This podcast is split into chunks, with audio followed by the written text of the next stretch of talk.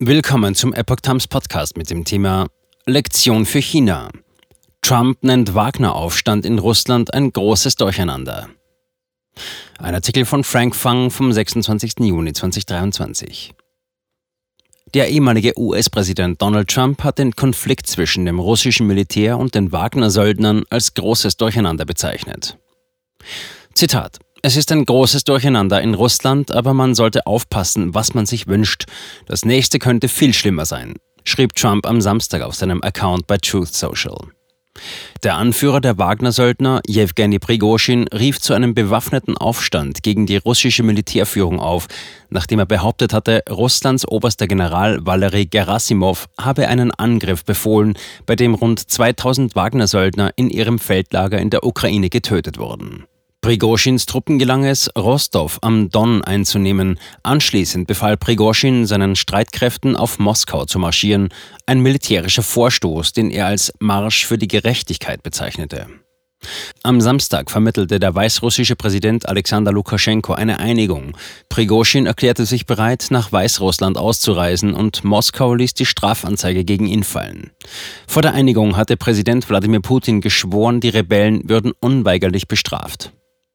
Trump, der sich um die republikanische Kandidatur für das Weiße Haus im Jahr 2024 bewirbt, sagte, er würde den Krieg zwischen der Ukraine und Russland innerhalb von 24 Stunden beenden, sollte er gewählt werden.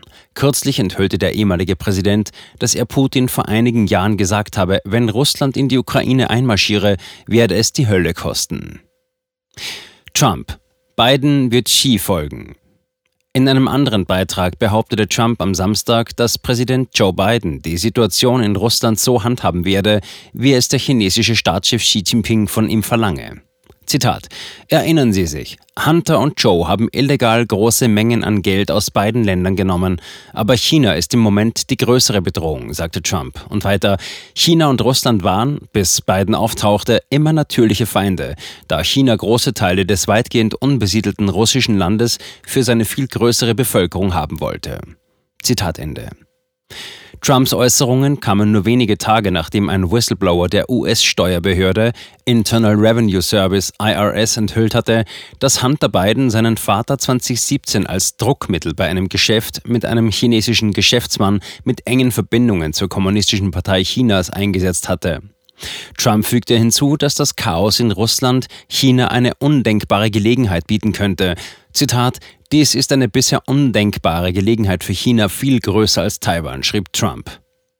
Wenige Wochen vor dem Einmarsch Russlands in die Ukraine im Februar 2022 trafen sich Putin und Xi in China und die beiden Staatschefs verbesserten ihre bilateralen Beziehungen.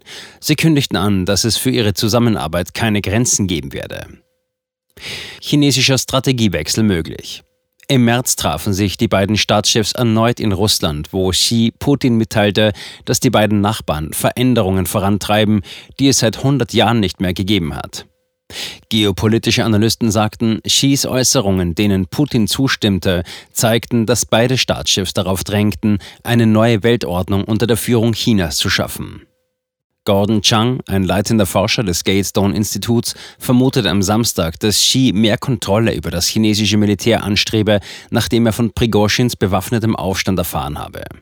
Um in Taiwan einzumarschieren, Zitat, müsste Xi einem Admiral oder General die volle operative Kontrolle über die chinesische Armee übertragen. Xi war schon vorher misstrauisch und jetzt angesichts der Rebellion von Prigozhin wird der chinesische Führer noch mehr zögern, die Kontrolle abzugeben. Wir können China abschrecken, schrieb Chang auf Twitter.